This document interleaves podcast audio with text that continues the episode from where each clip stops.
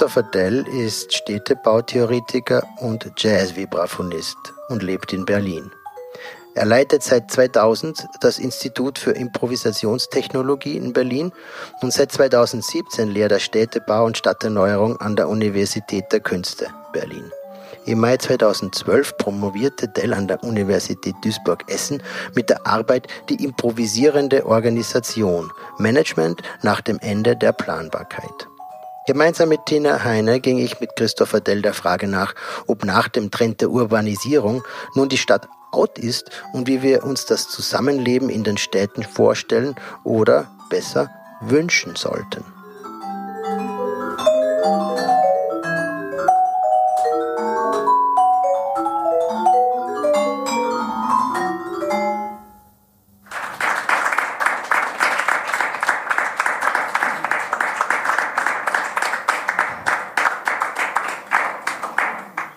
Ist total schön, wenn Gäste sich selbst gleich so einbegleiten und ankündigen. Ähm, sollte man überhaupt einführen im Hotel, bevor man überhaupt ein Zimmer bekommt, dass man sich gleich mal musikalisch vorstellt. Ähm, äh, herzlich willkommen, äh, Christopher Dell. Ich freue mich sehr, dass wir einen Gänsehautsalon im Rahmen ähm, von dem Festival Zwischenräume hier mit dir gemeinsam bestreiten dürfen. Wir sind in diesem Fall auch die Intendantin dieses Festivals, Tina Heine, ähm, die nicht nur für Zwischenräume verantwortlich zeichnet, sondern auch für Jazz and the City und die ein großes Talent hat, Menschen hier zu versammeln und äh, zusammenzubringen in Salzburg und auch in der Blauen Gans, die in den letzten Tagen ein, ein veritabler Zwischenraum geworden ist. Oder eigentlich stimmt das gar nicht so, sondern es ist ein richtiger Ort geworden. Vielleicht können wir darüber auch ein bisschen plaudern, was denn einen Ort dann ausmacht und bestimmt. Ähm, herzlich willkommen Ihnen und euch allen äh, zu diesem Format, das im Shutdown entstanden ist, als die Sehnsucht nach Gästen besonders groß geworden ist. Und ähm, wir haben hier gleich nach dem Aufsperren begonnen mit Auseinandersetzungen mit der Frage, und wie geht's denn jetzt weiter? Wie geht's jetzt weiter in verschiedenen Richtungen gestellt? Die Frage um eine Annäherung an die Intensität und Auswirkung dieser Situation, dieser Krise ähm, zu haben. Und ähm, wenn wir das einen Menschen fragen wie Christopher Dell, dann befragen wir im Grunde auch zwei deiner äh, Kompetenzen letztendlich. Ähm, du bist ja sehr eindrucksvoll äh, schon in Erscheinung getreten als Jazzmusiker heute am Abend. Ähm, das ist, glaube ich, der Ursprung auch deines Tuns. Hast Vibraphon und Schlagzeug studiert. Aber der zweite Teil äh, deiner Tätigkeit ist äh, die Beschäftigung mit Städten, mit der Theorie von Städtebau und Urban Design. Und das gibt uns natürlich gerade bei einem Festival, das Zwischenräume heißt und verweist auf Jazz and the City, ein äh, wichtiges Stichwort. Ähm, vielleicht kann man gleich mal so einsteigen, dass du ein paar Worte darüber äh, verlierst, äh, welchen Zugang du zum Thema Urbanität und, und Stadt hast. Ja, erstmal vielen Dank für die Einladung. Es freut mich sehr, hier sein zu können. Und mm, in diesen Zeiten ist wirklich jede Veranstaltung, die man überhaupt macht, schon ähm, ein, eine Besonderheit. Also ein, ein Geschenk, was man vorher für selbstverständlich äh, genommen hat. Und deshalb schätze ich es noch mehr, hier sein zu können. Und beobachte die ganze Zeit, was eigentlich geschieht.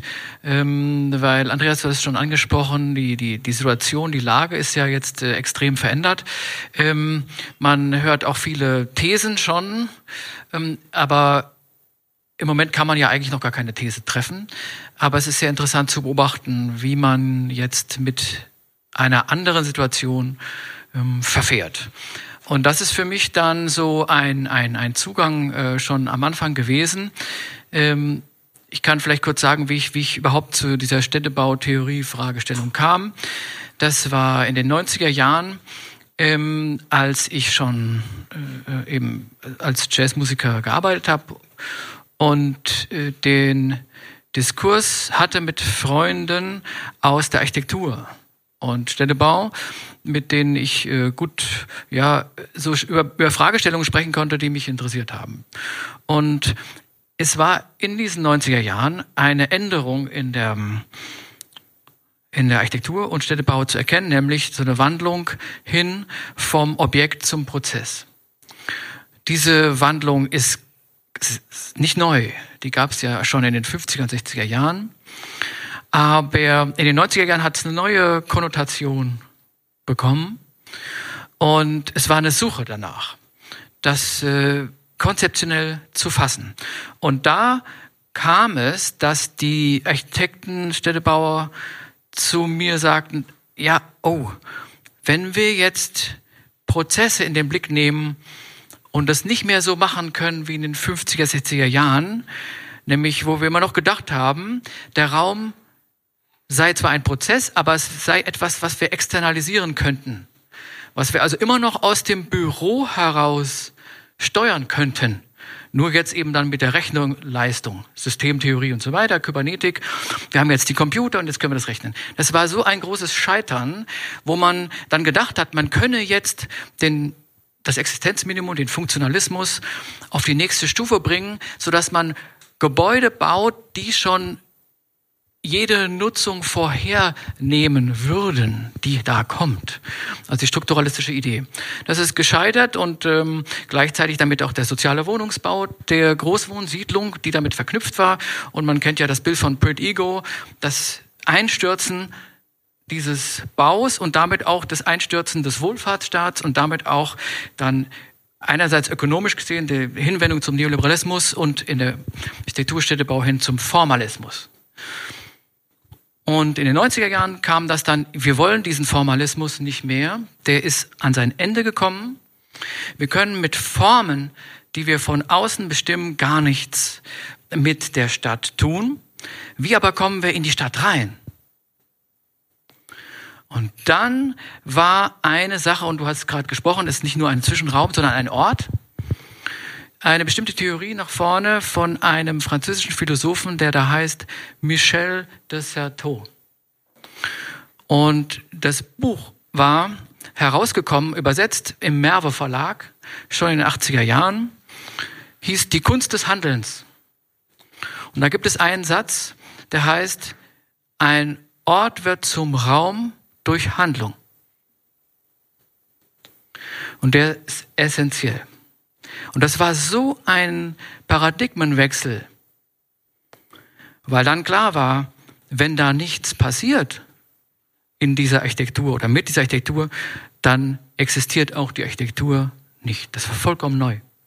Dann aber war die Frage, wenn dem so ist, dann kommt ein neues Verhältnis in Gang, zwischen den Menschen und den Dingen.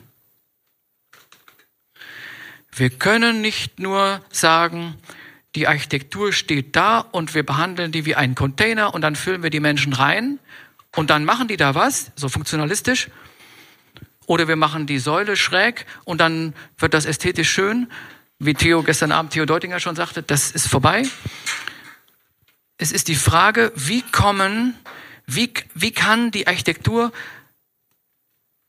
Strukturen bereitstellen für Handlung, die noch unbestimmt ist. Weil, wenn die Architektur nicht mehr nur ein passives Objekt ist, wie hier die blaue Gans, nicht nur einfach ein Behältnis, sondern eine Struktur, die ins Funktionieren kommen muss und soll, was du den ganzen Tag machst, gewissermaßen mit deinem ganzen Team zusammen, dann fangen, fangen die Dinge an zu handeln.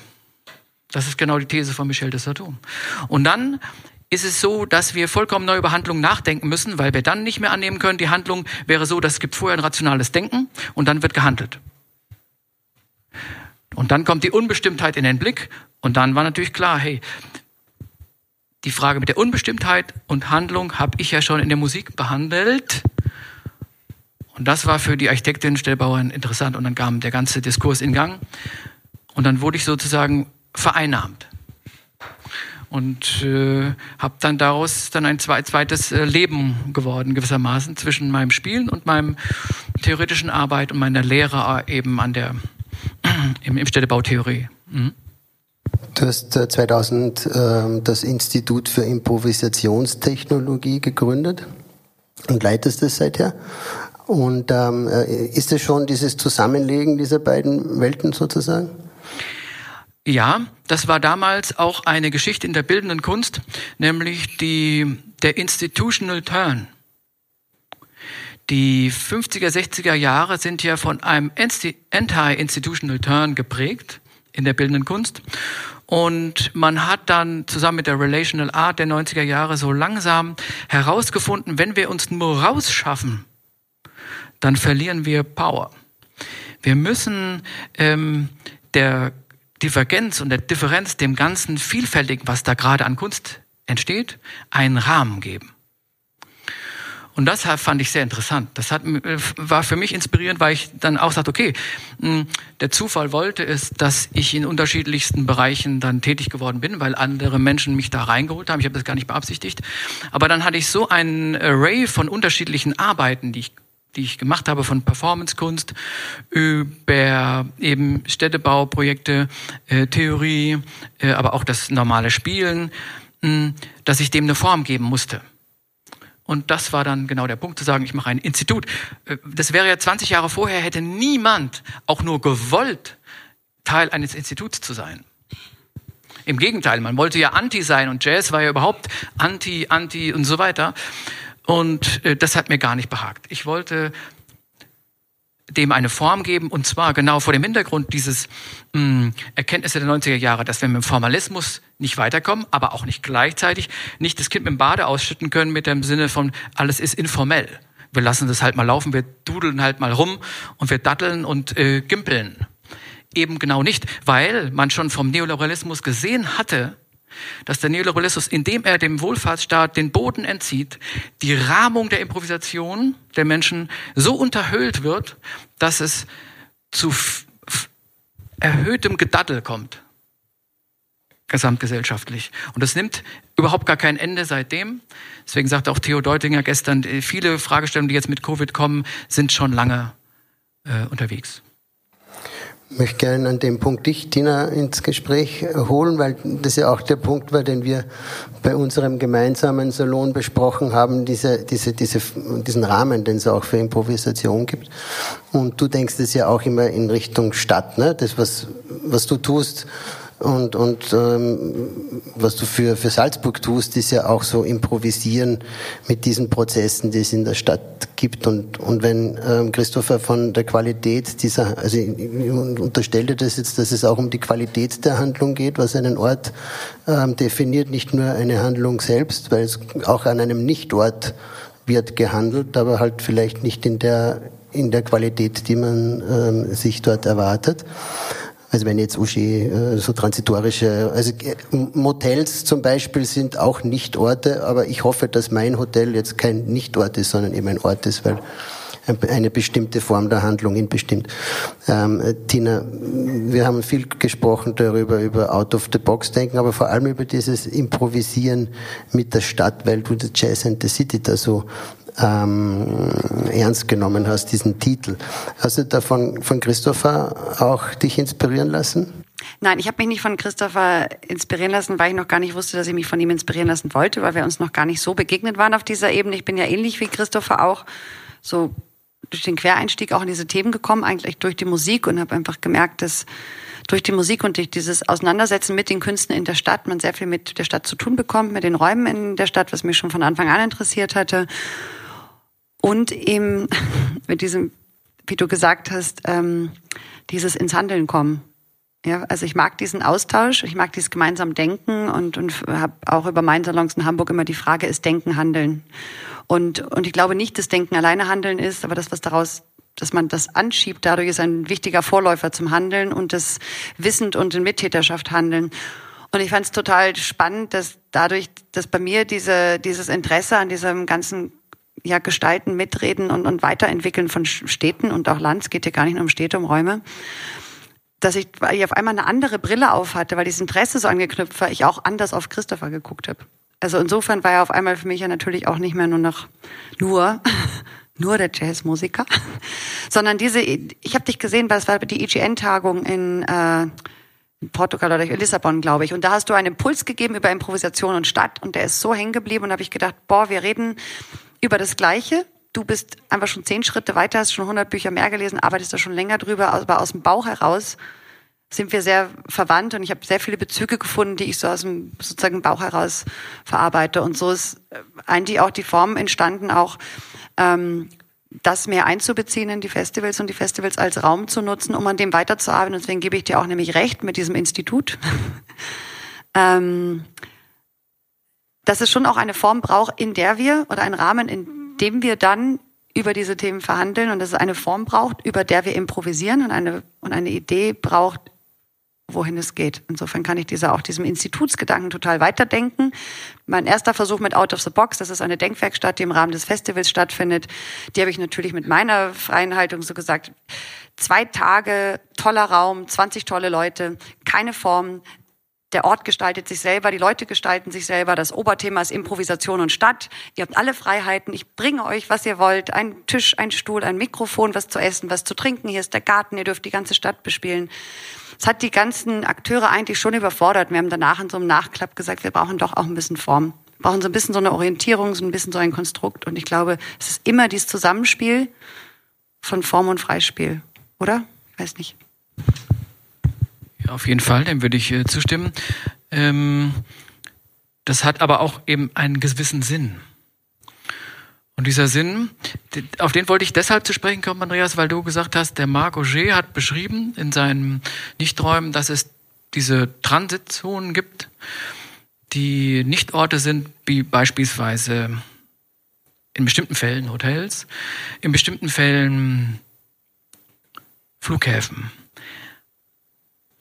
Und es ist sehr wichtig, dass du darauf hingewiesen hast. Weil mm,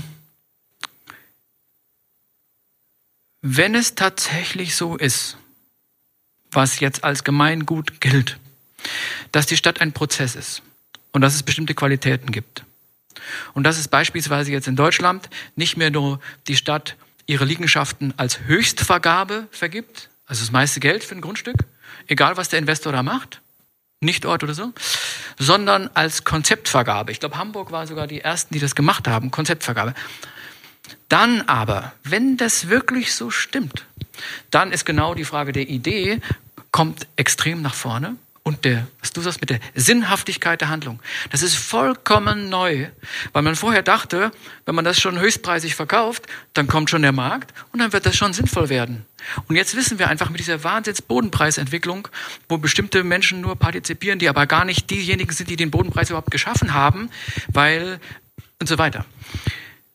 Wir also an so einem Umkehrpunkt sind, diese Konzeptvergabe verlangt aber, dass ich mich damit beschäftigen muss, nicht was da wird, wie sonst in der Planung. Tabula rasa, wir machen neu dahin. Weg damit, neu dahin. Weg damit, neues Projekt, neues Projekt, neues Projekt. So. Nein, es kommt darauf an, was da ist. Das ist ein totaler Vektorwechsel, der jetzt in der Architektur eintritt. Und der hat auch mit zu tun, mit dem, dass man nicht mehr in dem Büro das machen kann, sondern aus dem Büro raus muss und gucken, was ist da überhaupt los wie Schrimmeck früher oder Sielmann, da so gucken. Das bedeutet, also zum Beispiel die äh, architektonische Büro Atelier Bauer, die sind äh, sehr berühmt, die hatten letztes Jahr in der Biennale in, in Venedig diesen Pavillon, der hieß Architectural Ethnography. Und genau das wird jetzt kommen. Äh, das bedeutet einerseits, dass die Architektur die ganzen Mittel hat, um das lesen zu können oder zu verstehen zu können, was es ist, aber das ja in die Zukunft die ganze Zeit eingesetzt hat. Jetzt muss es eingesetzt werden im Sinne der Ethnographie von was ist jetzt und was war. Man könnte also mit Studierenden hierher kommen und die Blaue Gans äh, Wochen, Monate lang nur hier den Bestand checken. Nur den Bestand. Weil darauf kommt es jetzt an. Und das ist dann die Qualität von dem frei und nicht frei und so weiter. Die Handlung muss etwas können die muss neue Anschlussstellen bieten für nächstes Handeln, was man nicht vorhersehen kann. Das bedeutet im Fachjargon iterativ. Das heißt, strukturell muss sich aus, aus einem bestimmten Kern entwickeln. Der andere Jargonbegriff ist retroaktiv. Das heißt, die Handlungen erzeugen ihren Sinn retroaktiv aus dem Blick zurück. Was haben die überhaupt ermöglicht? Und das ist vollkommener Shift. Das bedeutet, dass man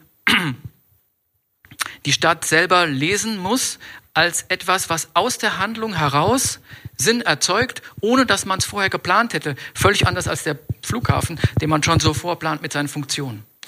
Und dann kommt die Improvisation in äh, den Blick, weil über, nur über den Improvisationsbegriff ist man überhaupt in der Lage, diesen Sinn zu verstehen. Beispiel jetzt mal. Wohnen. Wohnen war lange Zeit eine Funktion. Da hat man irgendwo gesagt, da ist jetzt so ein Bereich, Wohnzone, Zonierung, Arbeiten, zoniere das. Jetzt kommt ja raus, aha, wir müssen herausbekommen, was die Wohnenden überhaupt tun, um ein Wohnareal so attraktivieren, dass zum Beispiel nicht die Erdgeschosszone stirbt. Die Erdgeschosszone, die, die überhaupt die wichtigste Zone ist, um äh, so einen Stadtteil lebendig zu machen. Ah, muss man also lernen, das zu untersuchen. Jetzt, seit ungefähr zehn Jahren, sind diese ganzen äh, Research-Projekte in Gang, auch bei, die wir gemacht haben in Hamburg mit Bernd Knies beispielsweise, wo wir nur in die Wohnungen gegangen sind, um zu schauen, Hausbiografien zu machen, wie die sich relational verschalten. Das bedeutet, dass auf einmal diese Improvisation, wie alle wohnen, zum Wissensbestand aufsteigt zum epistemologischen Grundbestand, weil man sonst gar nicht planen kann. Ein guter ähm, Bekannter von mir, Jean-Philippe Fasal, der mein Kollege an der Universität der Künste Berlin, die haben eins der wichtigsten Projekte der letzten äh, zehn Jahre gemacht, nämlich eine Konversion. Konversion eines Stahlskelettbaus, das war so ein sozialer Wohnungsbau. Dann war natürlich äh, das Ding musste gedämmt werden nach den neuen Richtlinien und dann war es natürlich nach kurzer Zeit verschimmelt und total verschattet. Und dann hat man gesagt, okay, jetzt abreißen. Und dann sind die hergekommen und gesagt, naja, wir könnten eigentlich eine Konversion machen fürs halbe Geld und das noch erweitern. Dann haben die einen drei Meter Ring um die Stahlskelettskulptur gemacht, die auch gleichzeitig dient für als sozusagen Baugerüst, sodass die Menschen nicht ausziehen müssen aus dem Haus, während umgebaut wird. Und gleichzeitig dient es dann als Wintergarten oder was auch immer, so eine typologische Öffnung des Gebäudes. Und dann habe ich schon Philipp gefragt, ja, wie habt ihr dann diese typologische Öffnung der Grundrisse gemacht? Ja, dann hat er mir das gezeigt in seinem Büro. Die hatten einen Katalog. Jede einzelne Wohnung dieses Riesenhochhaus haben die untersucht. Und zwar ernst. Das ist genauso wie wenn wir Jazzmusiker überhaupt, weil die Menschen fragen, spielt ihr aus dem Bauch aus? Ja, ja, it's magic, it's dufte. Eben, eben genau nicht. Wir müssen ja das Nicht-Repräsentationale untersuchen. Also eine Coltrane-Platte beispielsweise, die ist doch gar nicht aufgeschrieben. Wir, wir müssen es doch irgendwie hören, was macht der Coltrane da? Und jeder von uns hat in seiner Kindheit das gemacht, hat den Coltrane völlig falsch verstanden.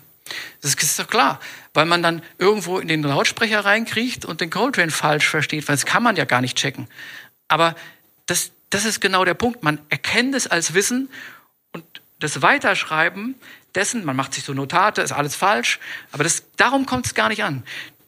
Es kommt auf das Verfahren an, dass man das Verfahren versteht, das Verfahren auf eine eigene Form überträgt. Im Fachjargon heißt das Diagrammatik, ist egal. Dass es diese Struktur einem ermöglicht, als Notation Anschlussstellen zu bilden fürs nächste. Und genau das haben die jetzt für das Wohnen gemacht. Und ich sage voraus, man soll ja nichts voraussagen, aber das wird kommen, wenn man überhaupt wissen will, was eine Konzeptvergabe überhaupt sein soll, weil sonst hat man ganz schnell die Investoren an der Hand, die noch viel größere Konzepte schreiben können. Darf ich dich kurz unterbrechen, ja. um das mal als bildlich zu machen, weil ich habe das auch in deinem Buch gesehen.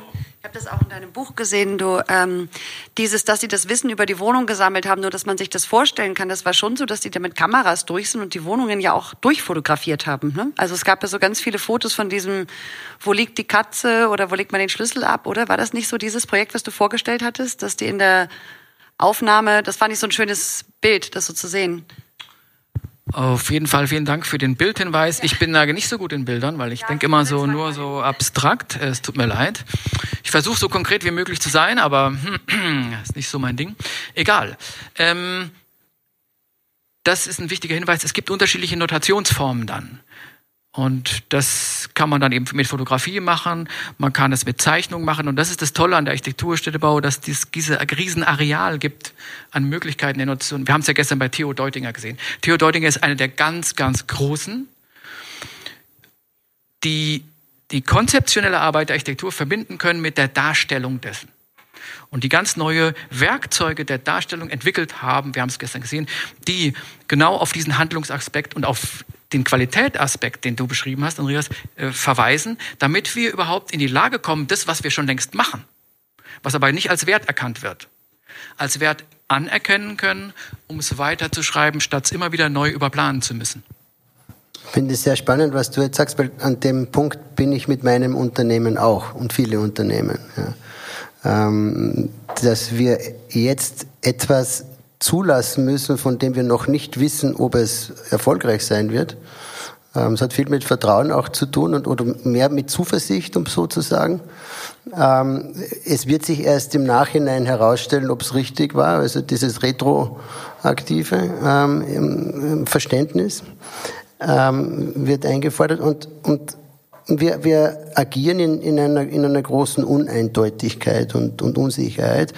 Ähm, und das ist zum Beispiel für Manager, die gewöhnt sind, also ich rede jetzt nicht von mir, weil ich nicht, mich nicht als Manager bezeichne, aber die in so einem sicheren Umfeld ähm, mit vielen Rahmenbedingungen arbeiten, ist es, glaube ich, ein, ein, ein wahnsinniger kultureller Schritt, hier loszulassen. Ja, weil ich glaube, das ist wirklich das Thema, dass man auch mal ein Stück weit loslässt.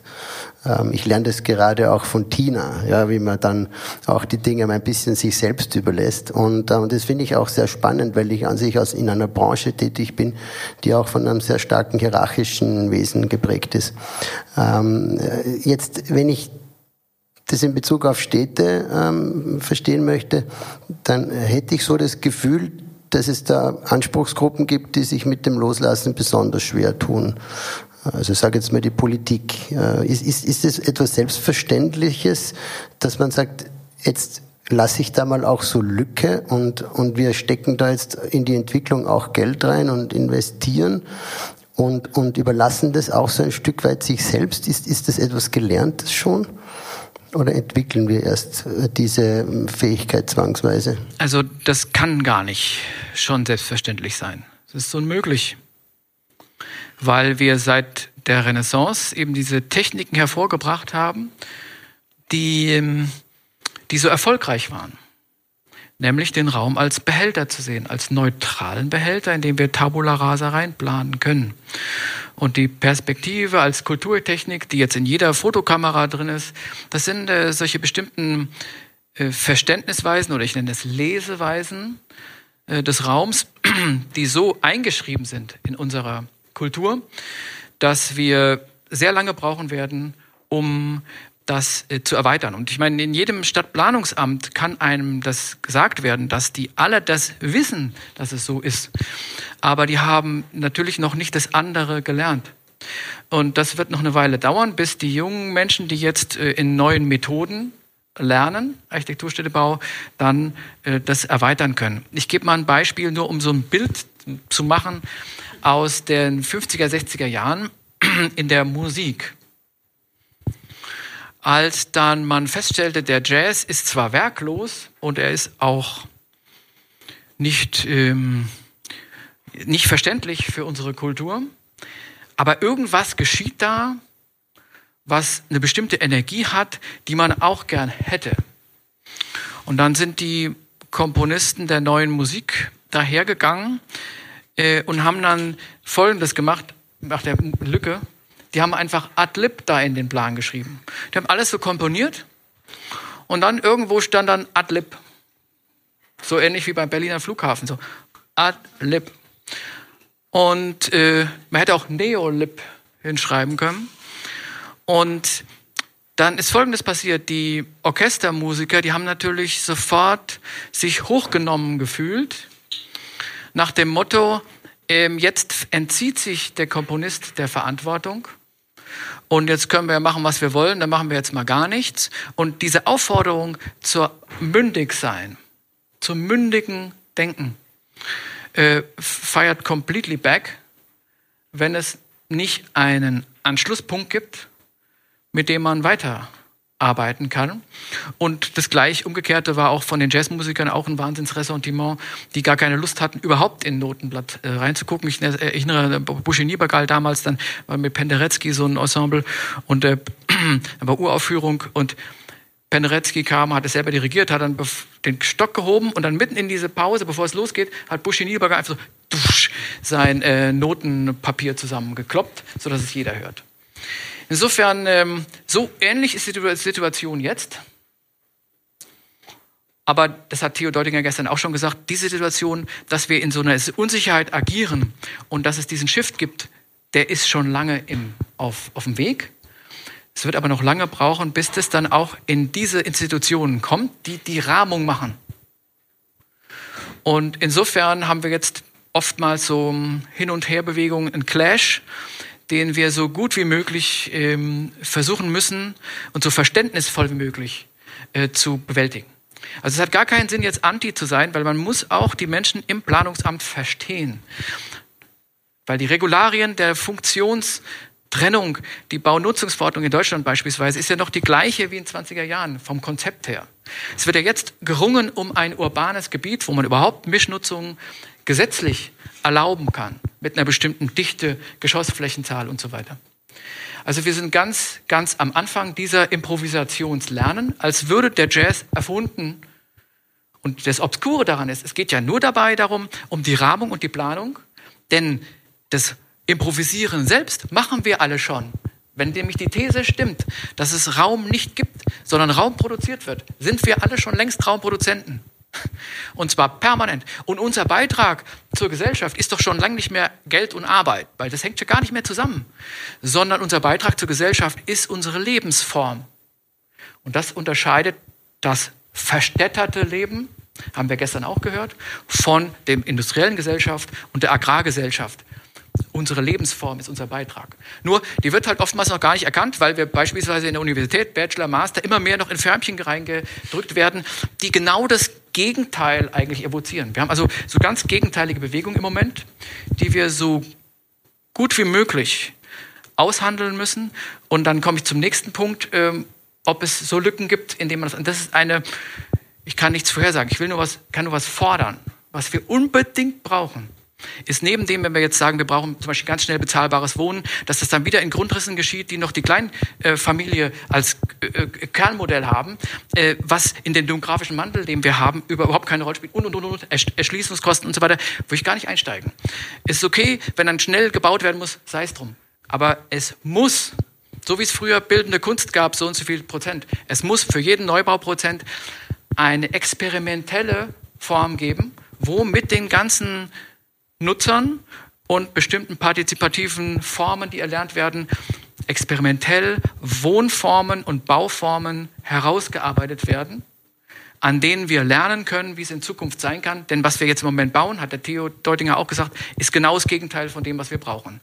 Wie gesagt, ich habe nichts dagegen, es ist einfach, wie es ist aber wir brauchen unbedingt gleichzeitig etwas, was experimentell ist. Und das muss immer an die Universität gekoppelt sein, meines Erachtens, damit es nicht im informell verbleibt wie in den 60er Jahren. Dann wird halt halt so gemacht, sondern es muss als Wissen entscheidend sein. Und dann könnte es sehr gut sein, dass in Zukunft eben auch hier in Stadt Salzburg äh, die Universität eine ganz andere Rolle spielen wird in der Stadt als eine Lesemaschine, die hilft, das Archiv zu heben, was die Stadt schon längst ist, was wir alle sind.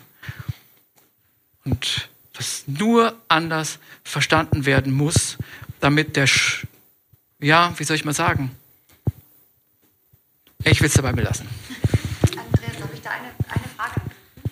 Bei dem, was du eben gerade alles gesagt hast, äh, würde ich dich fragen, auch als, als Musiker, was hat das mit dem Thema Tempo zu tun und Geschwindigkeit und unterschiedlichen Geschwindigkeiten. Also wenn wir merken, wir kommen nicht aufeinander, ja, wir kommen nicht ins gemeinsame Tempo, wir kommen nicht auf den Punkt.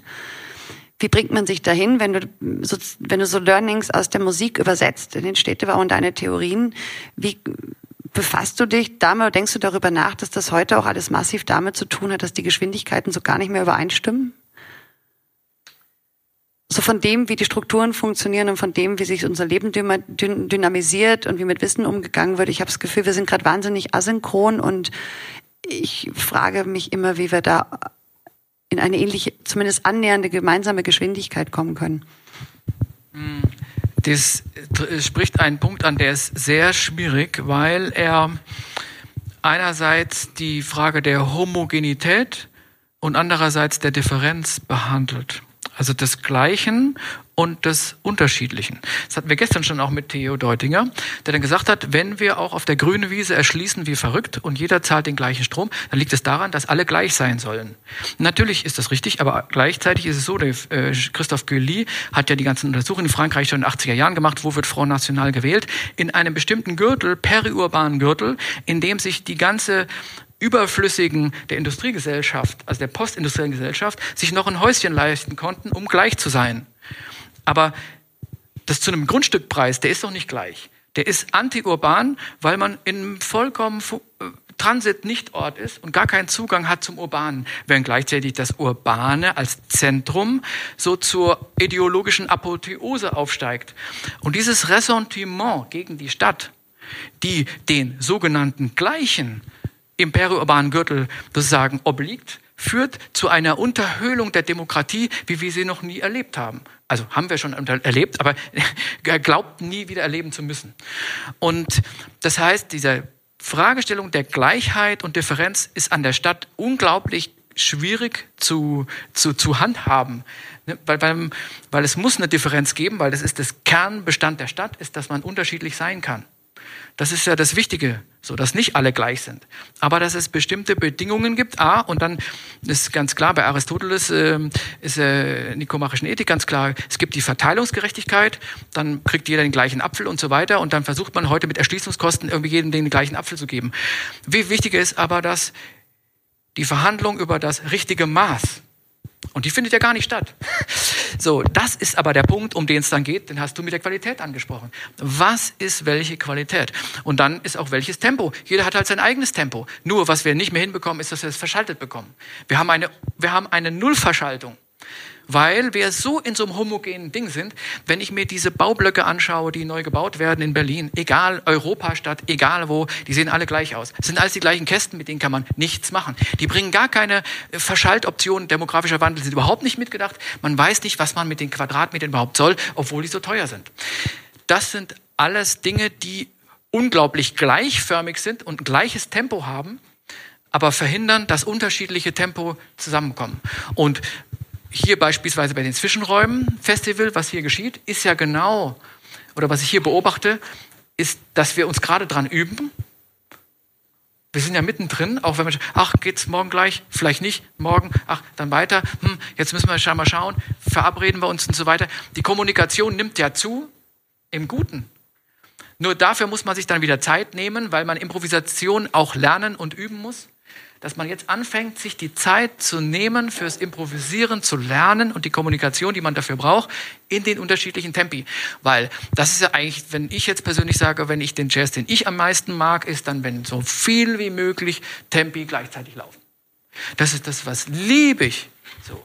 Und das ist auch das Interessanteste eigentlich. Und das ist auch fürs Publikum das Interessanteste, weil man dann weiß, egal wie und wo ich bin, ich bin immer richtig, wenn ich in der Lage bin, mich in meiner Haltung so zu positionieren, dass ich Zugang zur eigenen Transformation bekomme. Und das hat nichts mit Utilitarismus zu tun oder neoliberal, dann renn doch mal los und sei erfolgreich. Im Gegenteil, eben genau nicht weil, das weiß man schon von Kant, die reflektierende Urteilskraft, die hier gefragt ist. Die bestimmende Urteilskraft ist ja die, die wendet man so an. Das ist das, was wir immer mehr jetzt lernen in dieser Verschulung des Universitätswesens. Bestimmte Urteilskraft funktioniert, machen wir, Excel-Tabelle, funktioniert. So, und das ist bestimmte Urteilskraft, das kann jeder. Aber worauf es ankommt und was die Demokratie das Grundbaustein ist, und die Anforderung der Aufklärung ist die reflektierende Urteilskraft, das ist die Frage, was bedeutet überhaupt ein Begriff?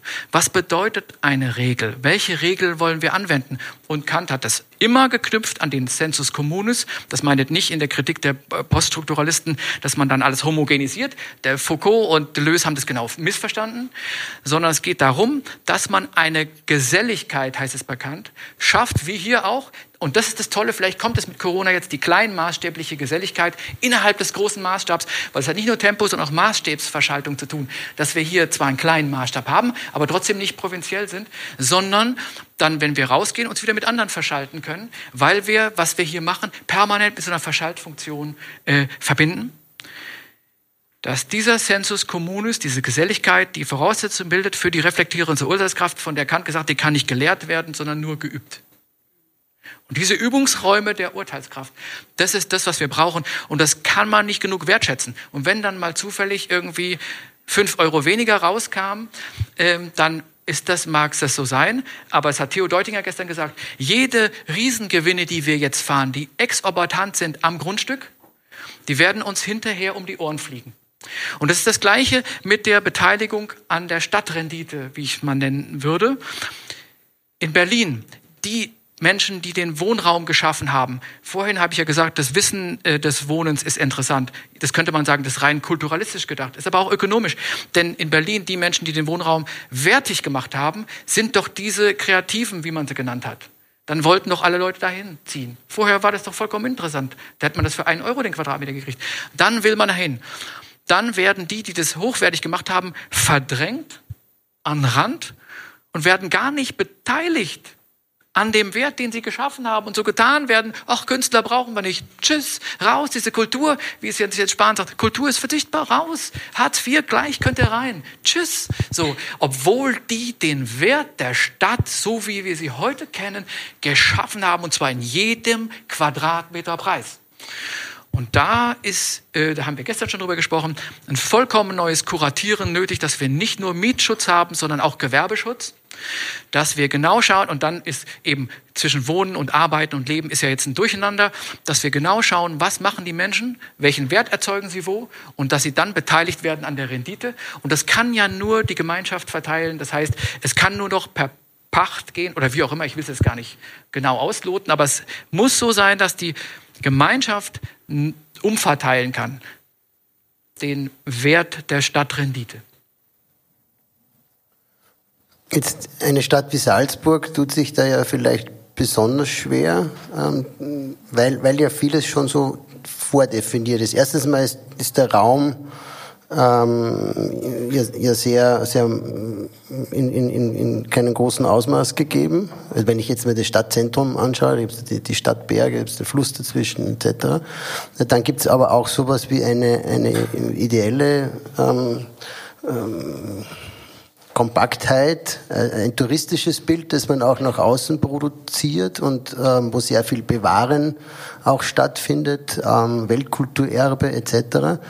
Ähm, ist etwas, was Tina immer als Verflüssigung äh, auch als Bedürfnis sieht, also dass, dass dieses, diese Erstarrung, diese Fassadenhaftigkeit dann auch ein bisschen abnimmt. Ja, und jetzt, wenn ich äh, dich so verstehe, das Prozessuale, dass man das auch befördern kann und unterstützen kann, um die Stadt lebenswerter letztendlich auch zu machen, welche, welche Formen findet man? Äh, das erschöpft sich ja wahrscheinlich nicht darin, dass man ein Jazzfestival veranstaltet.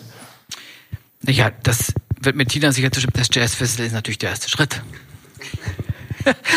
ähm, aber ich würde schon sagen, also hat er unterschiedliche Ebenen wieder.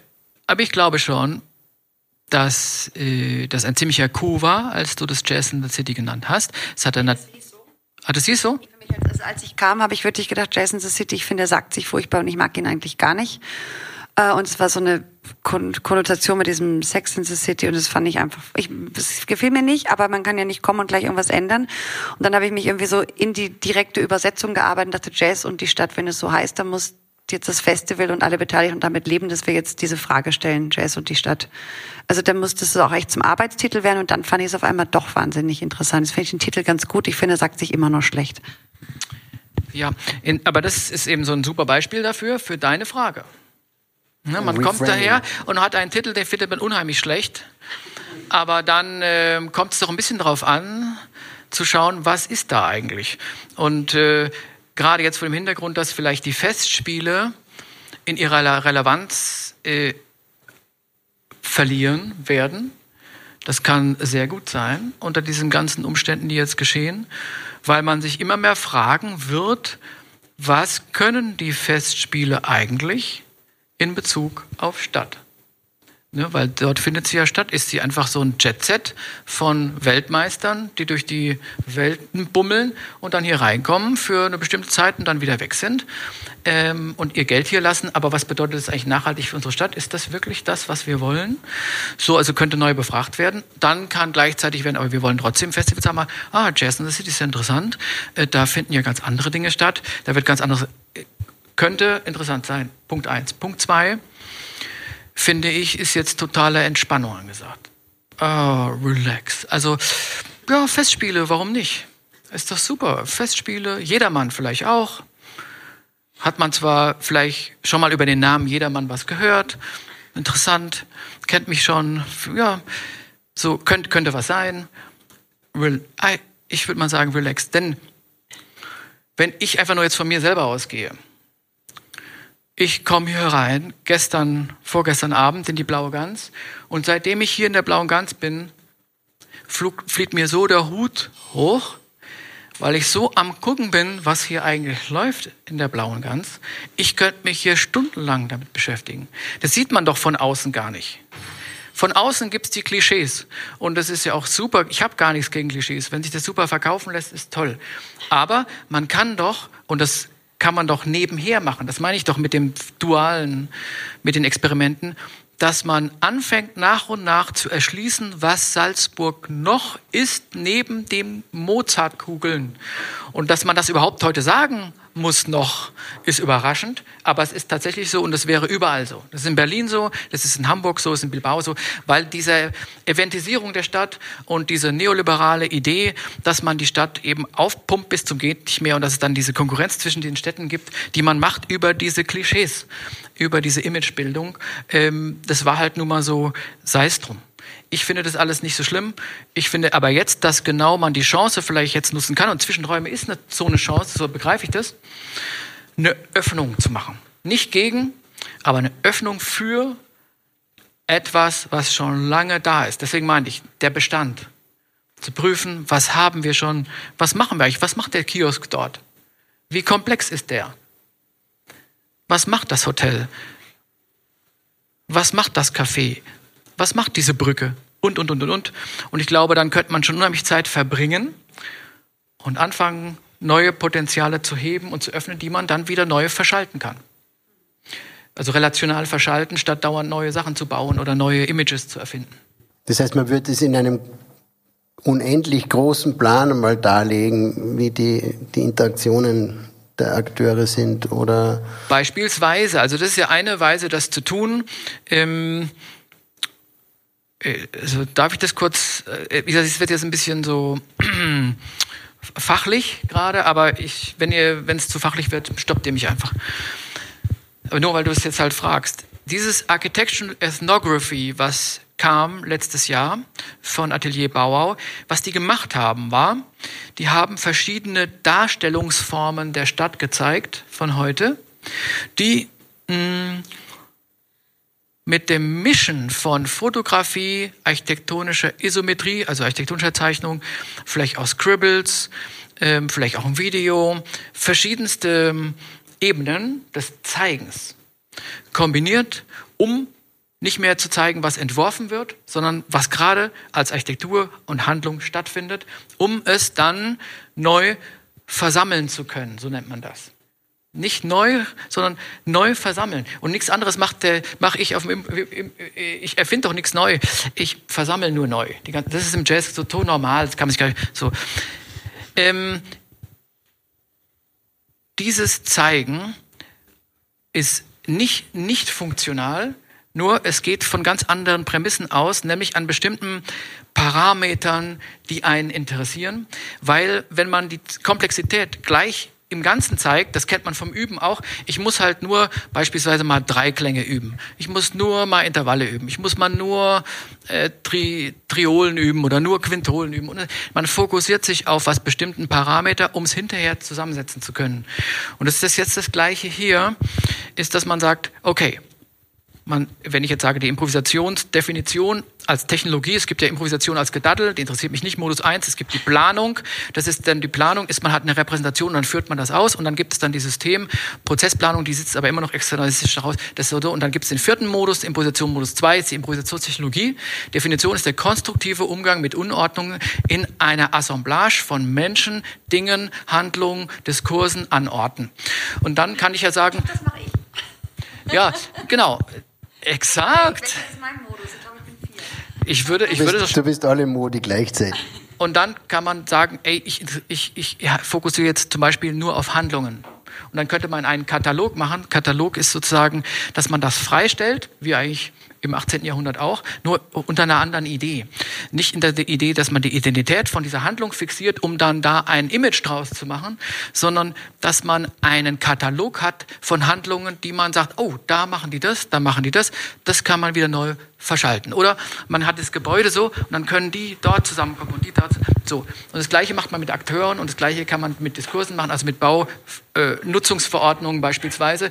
Und das im Vergleich zu dem ähm, Gebäudeschutz, Brandschutz oder zum ähm, Denkmalschutz. Weil das ist total interessant.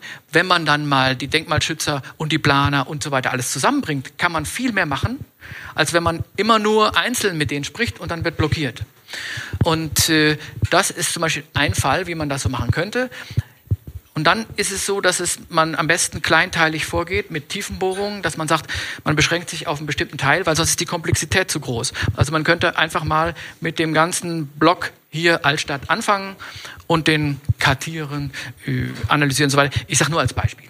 Ne? Und es gibt 50 verschiedene Modi, wie man das machen kann. Wichtig ist nur, was man eben herausfinden möchte. Es ist ja so schön, dass sich unser Jazz in the City Gedanke in so eine Richtung entwickelt. Also es geht ja oder ging ja schon in der Anfangsplanung für 2020 nicht mehr so darum, Konzerte zu veranstalten, sondern das ähm, Jazz in the City hat sich gewandelt Schon werden Konzerte veranstaltet, aber vor allem dieser Blick auf die Stadt und auf die Zusammenhänge in der Stadt, auf das Politische in der Stadt, wem gehört der öffentliche Raum, wer darf ihn ja irgendwie usurpieren ähm, und, und ähm, wer, wer kann hier was bestimmen und entscheiden, wer sind die Entscheidungsträger und, und das so sichtbar zu machen. Ne? Und das, das war so der erste Schritt und, und jetzt wollten wir das noch viel, viel mehr äh, hervorheben und, und stärken. Und jetzt kam Corona und zwang uns letztendlich, dieses Konzept noch viel radikaler zu denken. Ja. Und ähm, weil es eben nicht, wahrscheinlich nicht gehen wird, im, im, im Herbst für 700 Menschen in der Szene etwas zu tun. Wir hatten ja interessanterweise, du hattest nach dem letzten Festival hast du gesagt, irgendwas ist so jetzt, irgendwas hat, ist da passiert. Irgendwie, wir waren noch freier als vorher, das war nach dem Festival 2019. Und deine Frage war ja ganz stark immer, wie können wir das aus diesem Festival herausarbeiten und in die Stadt Gießen auch ganzjährig? Also wie kriegen wir dieses Gefühl, diesen Umgang, wie wir uns bewegt haben in der Stadt? Und zwar nicht, wie kriegen wir diese Stimmung, hey, es war so gute Laune, wie können wir das, sondern wie kriegen wir dieses Gefühl, was viele auch geäußert haben, was manche auch gar nicht so richtig greifen konnten, wie kriegen wir dieses Gefühl übersetzt? Und wir haben viele Treffen bei mir da im Atelier, im Künstlerhaus gehabt mit, mit Almut Kühne und mit unterschiedlichen Künstlern und Leuten aus der Stadt. Dorit hat oft dabei gesessen und so. Und wir haben weitergeredet. Wir haben also sozusagen diese Erfahrungen, die wir am letzten Festival gesammelt haben und im, und im Jahr davor und die wir bei Out of the Box durch die Gespräche und Impulse, solche, du warst auch dann, hast auch einen Impuls gegeben, der sich vielen auch gesetzt hat. Und wir haben eigentlich das gemacht, wir haben dieses Wissen weitergeschrieben und versucht sozusagen, was sind, das sind jetzt, ich rede mal von Gefäßen, auch wenn wir gerade von den Nicht-Gefäßen da gesprochen haben, wie kann man das irgendwie, wo kann man das reingießen, ja, wie kann man das, dieses Wissen, was wir da alle gemeinsam sammeln durch das Benutzen der Stadt, wie kann man damit arbeiten und, äh, und jetzt wieder weitergehen. Also nicht nur diese Frage nach den Räumen und wer benutzt die Räume wie und wer darf, sondern auch dieses Aufspüren von Bedürfnissen nach, nach was, welche Bedürfnisse sind da eigentlich vorhanden, welche Wunden sind vorhanden in der Stadt, welche, welche auch schönen Dinge sind vorhanden. Und in der Stadt meine ich jetzt nicht nur die Architektur, sondern auch das Zusammenspiel der Akteure in der Stadt. Wie, also was, sind, was funktioniert da? Also wie, wie bewegen die sich da? Wie, wie sind die miteinander im Zusammenspiel? Und da ist dieses, dieses Übungsräume, fand ich super, Übungsräume der, der, nicht der, ist das, des, des Kurses, Übungsräume der, ich habe es mir eh gerade aufgeschrieben, hast du eben gesagt, Ja, genau, Übungsräume der Urteilskraft. Und man merkt, es gibt nicht so viele dieser Übungsräume, weil wir irgendwie immer denken, wir haben keine Zeit für diese Übungsräume. Und, und wir haben schon gemerkt, dass es auch darum geht, diese Übungsräume zu schaffen. Und dann kamen, haben wir schon so ein paar Gedanken gehabt, statt mit Improvisation flie, äh, äh, fluten oder Blind Date mit der Stadt, die Lesbarkeit der Stadt. Also wir haben so viele Assoziationen an die Wände geschrieben und schon erste Gedanken auch für die Fortführung und, und weiter Ausuferung des Festivals zu entwickeln. Und dann kam Corona und tatsächlich habe ich es eher das war wie so ein richtiger Hint, also auch wenn das jetzt sehr zynisch klingt, und das möchte ich, äh, möchte ich betonen, dass ich das so nicht meine, dass ich mich freue, dass jetzt lauter Menschen an Corona erkranken. Überhaupt nicht. Aber dass diese Zäsur, die auch dadurch gekommen ist, eigentlich uns jetzt die Möglichkeit gibt zu sagen, jetzt können wir Dinge tun, die wir sonst, wir können viel radikaler denken, als wir es uns vielleicht vorher getraut hatten, weil wir ein bisschen feige waren. Ja, man ist ja immer, ist ja ein bisschen immer diesen Druck.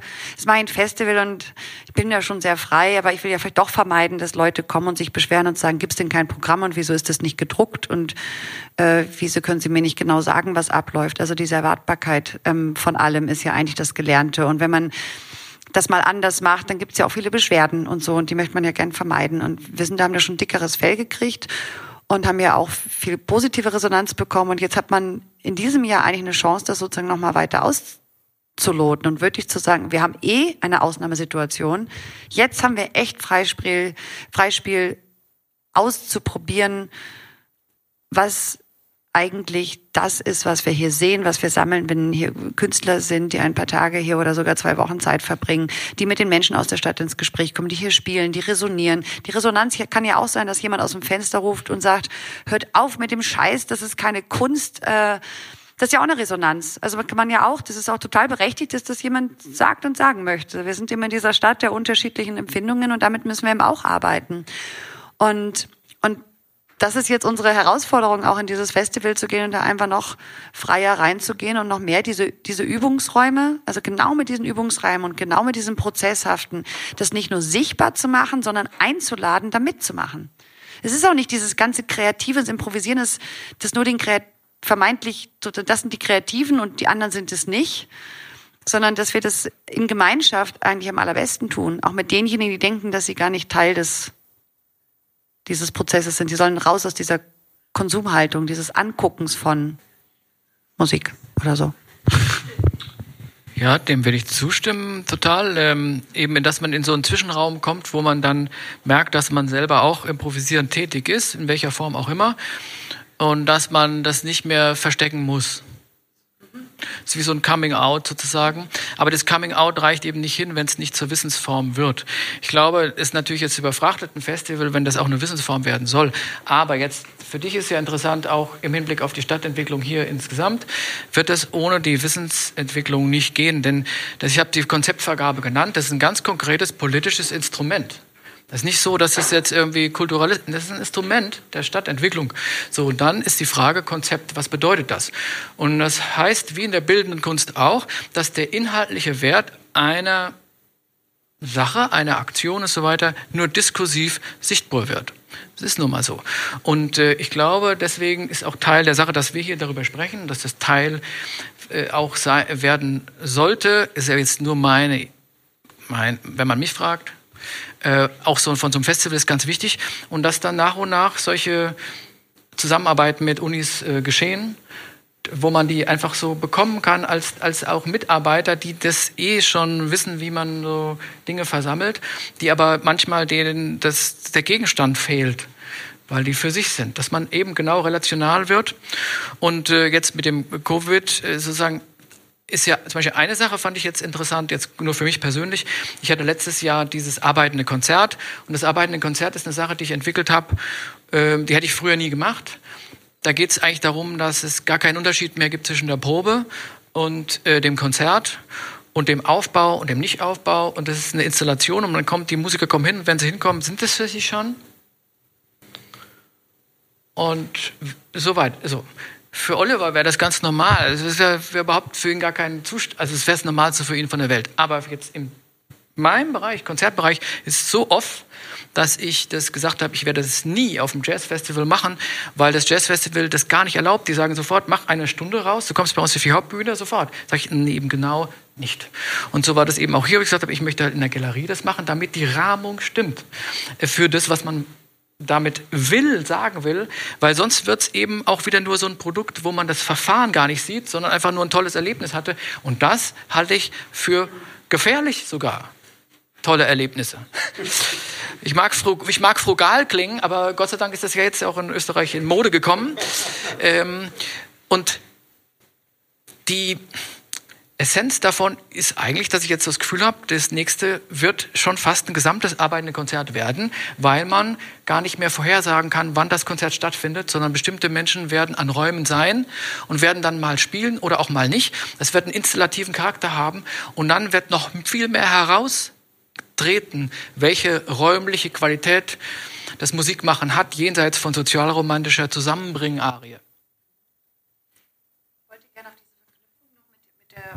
Universität oder mit, mit dem Wissen und der, der Forschung kommen, ähm, weil ich dich eigentlich einladen möchte zu einer Zusammenarbeit. Ich habe vor einem Jahr oder anderthalb Jahren ähm, der unsere Rektorin am Mozarteum, der Frau Gutjahr, vorgeschlagen, ob wir nicht äh, gemeinsam eine Summer School of Improvisation gründen. Also diese Summer School, diese Hochschulwochen, die sind hier ja, die gibt es hier auch in Salzburg und die sind entstanden, weil Salzburg immer mal keine Universität hat und die Hochschulwochen waren quasi der Ersatz dafür. Das ist ein Format. Mittlerweile haben wir ja Universitäten hier. Aber es gibt auch die Sommerakademie oben auf der, auf der Festung. Ich glaube von Kokoschka gegründet, wenn ich jetzt nichts Falsches sage, also wo es um die Künste geht. Und es gibt die Summer School an der Universität Mozarteum, wo wirklich mehrere tausend Studenten aus aller Welt gemeinsam ähm, studieren im Sommer. Und ich habe gesagt, dass ich fände es hochspannend, eine Summer School of Improvisation zu machen, die weit über das die das musikalisch mitdenkt, aber die eben weit darüber hinausgeht. Und es ist, es ist grundsätzlich eine Offenheit, auch sowas hier in Salzburg zu denken oder weiterzudenken. Und das fällt mir jetzt gerade so ein. Und wenn wir es hier aufnehmen, dann ist es zumindest dokumentiert, dass ich es großartig finden würde, wenn wir das gemeinsam weiterdenken würden und nach vorne bringen würden, so einen universitären sozusagen Beipass zu legen hier. Was immer du jetzt sagst, ist dokumentiert. ja, ich bin natürlich sehr gern dabei. Also das finde ich hervorragend und es sind einfach alles so langsame nach und nach Schritte dieser Öffnung, die jetzt nach und nach kommt. Und äh, wie gesagt, ich beschäftige mich da schon eine Weile damit und ähm, ich ich äh, freue mich über jede Öffnung, die geschieht, die konstruktiv ist. Ich möchte zum Abschluss vielleicht, bevor wir dann auch Gelegenheit geben, noch äh, in Dialog zu treten mit Christopher, äh, dir die Frage stellen, äh, die über diesem Salon schwebt sozusagen und wie geht es jetzt weiter, die vielleicht etwas naiv klingt und wie geht es jetzt weiter mit den Städten. Was mich schon beschäftigt, ist die Frage, ähm, ob dieser Megatrend der Urbanisierung jetzt auch vielleicht ein Stück weit in Frage gestellt ist ähm, oder anders gefragt hat Corona diesen Impact, diese Power sozusagen uns ähm, dem Land wieder äh, anzunähern und ähm, aus gesundheitlichen Gründen, aber auch aus kulturellen Gründen das Land äh, zu bevorzugen und zu schätzen und wird sich daraus ein anderer Trend ableiten, der die Städte betrifft? Also diese Frage hängt ein bisschen davon ab, was man unter Urbanisierung versteht oder Verstädterung. Und wenn man der These folgt von Henri Lefebvre, dem französischen ähm, Philosoph, dann ähm, sind wir komplett verstädtert. Also wir können gar nicht anders als Nichtstädter sein. Wir können nur sagen, jetzt wir wollen es ein bisschen ruhiger haben, wir wollen ein bisschen entdichtet, aber wir haben gestern Abend beispielsweise von dem Zersiedlungsbrei in Österreich ja schöne Bilder gesehen. Also da fällt es einem wirklich schwer zu sagen, ist dieses Dorf jetzt urban oder nicht urban. Und das hängt auch vom Maßstab ab. Wenn man wirklich Europa von oben schaut, und es gibt eine tolle Karte von Theo Deutinger, so eine EasyJet-Karte von Europa, und das ist wie so ein Stadtplan. Und ähm, man kann Europa als Stadt verstehen. Und äh, Tom Sieverts, den haben wir gestern ja auch davon gehört, äh, Zwischenstadt, hat das auch so betrachtet. Es gibt nur unterschiedliche Dichten und von, von Verstädterung. Insofern ähm, glaube ich, wird es nur eine Befragung jetzt geben, was wir unter Dichte verstehen, unter welcher Qualität. Rein nachhaltig nachhaltigkeitsmäßig, das hat Theo Deutinger gestern auch gesagt, werden wir um die dichtere Bebauung nicht umhin kommen. Es geht nicht, erschließungsmäßig schon nicht, dass wir Einfamilienhäuser übers Land verteilen. Das, das wird nicht gehen. Ähm, es wird also Verdichtungsknoten geben, die müssen nur eine ganz andere Qualität bekommen. Wir können nicht einfach sagen, dass wir da so die Dinge auf die grüne Wiese planen, ohne zu gucken, wie die ins Funktionieren kommen. Das wird die nächste große, große Fragestellung werden, wo man lange ausgelacht wurde, weil es ja eh nur ums Geld ging. Und Sie wissen, Quadratmeter mache ich gerade wie geschnitten Brot. Und gestern sagte Theodor Dinger auch, das läuft sozusagen auch schon weiter. Ja, das ist also, die Bauindustrie wurde kaum gestoppt von Covid. Also es läuft und läuft und gerade durch die Zins, Niedrigzinspolitik, die jetzt noch vermehrt kommt, wird also permanent der Boden zugebaut mit etwas, was wir auf gar keinen Fall brauchen. Das macht alles nichts. Wir wollten uns ja entspannen. Wir, wir wollten ja relaxed sein. Ich glaube, dass es aber jetzt Öffnungsmomente gibt, wo man mehr Gehör finden wird für eine bestimmte Agonalität, nenne ich es mal, für eine bestimmte Auseinandersetzungskultur darüber, die vorher einfach nur unter dem Motto alternativlos weggebügelt wurde. Das wird nicht mehr so einfach gehen. Und das ist der eine Grund ist Covid, aber der andere Grund ist die Gefährdung der Demokratie. Und die ist schon viel länger unterwegs. Die Demokratie, wenn wir es nicht schaffen, einen Raum zu kreieren als Gesellschaft, der in einem Verhandlung über die Gleichheit die Differenz für alle zulässt, den Zugang zur Differenz und der Artikulation der Differenz in einem Rahmen, der alle schützt. Weil der Schutz hat abgenommen im Neoliberalismus und man gelacht hat über die, die Schutz brauchen. Die waren die Überflüssigen und das hat Hannah Arendt schon beschrieben. Der 19. Jahrhundert, das war ja die Idee, die Überflüssigen zu schaffen. Damals konnte man sie halt in die Kolonien schicken. Und dann hat man halt hier die Überflüssigen irgendwie noch nach oben geschafft, indem die kolonial im Imperialismus dort äh, verwaltet waren. Das ist aber vorbei. Und das haben wir jetzt in den letzten Wochen ganz besonders gesehen. Das ist ganz vorbei. Und das wird uns jetzt alles einholen, die, die, diese Maschine, also die Gründung des Kapitalismus auf dem Kolonialismus, das wird uns einholen. So, und wie kommen wir da irgendwie relaxed hin? So, dass wir das in, in, in einem konstruktiven Rahmen äh, schaffen, sodass alle so sein können, wie sie sind. Und eben, das meine ich. Früher werden ausgelacht, ach, Sie sind aber sozialromantisch, Herr Dell. Ha, aber eben jetzt genau nicht, denn wenn wir das nicht schaffen, dann bekommen wir ein, ein Ende der Demokratie. Und die Hannah Arendt hat das artikuliert, hat gesagt, die Politik ist an die Stadt gebunden, weil in der Stadt die Differenz erscheint. Und das ist für mich das Kriterium von Urbanität. Und das hoffe ich, dass das das Szenario wird, dass nicht das Gedaddel gewinnt, sondern die Improvisation als Technologie. Das ist doch ein schöner Schlusssatz jetzt.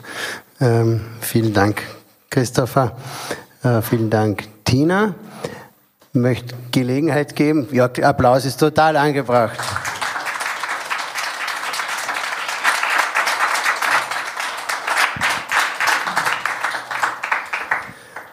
Ich möchte Gelegenheit geben, vielleicht noch einen Beitrag zu leisten, eine Frage zu stellen, Widerspruch, weil wenn das nicht der Fall wäre, glaubst du, würdest du dich noch verabschieden? Aber klar.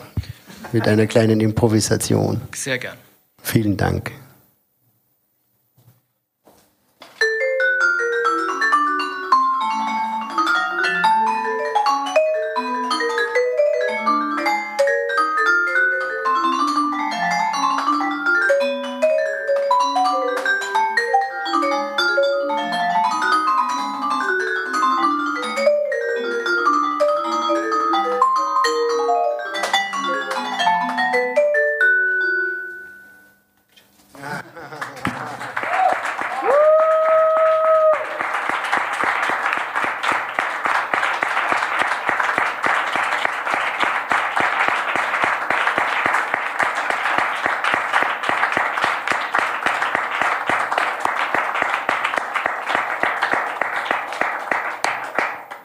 Und das letzte Wort ist ein Wort des Dankes.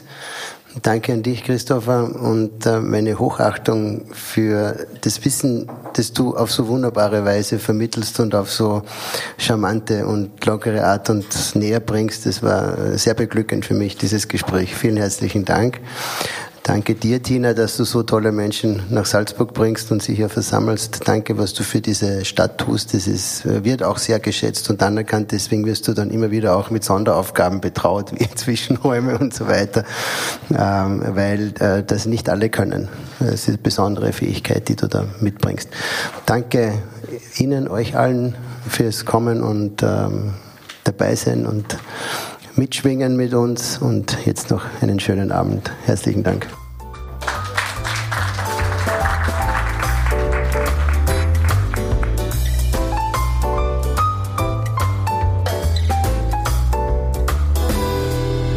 War der Gänsehautsalon mit Christopher Dell. Tina Heines und mein nächster Gast im Gänsehautsalon ist die Journalistin Elisabeth von Tatten von der Hamburger Wochenzeitung Die Zeit. Wenn Sie Lust haben, diesen Podcast zu abonnieren, tun Sie das bitte bei Apple, Spotify und überall dort, wo es Podcasts gibt.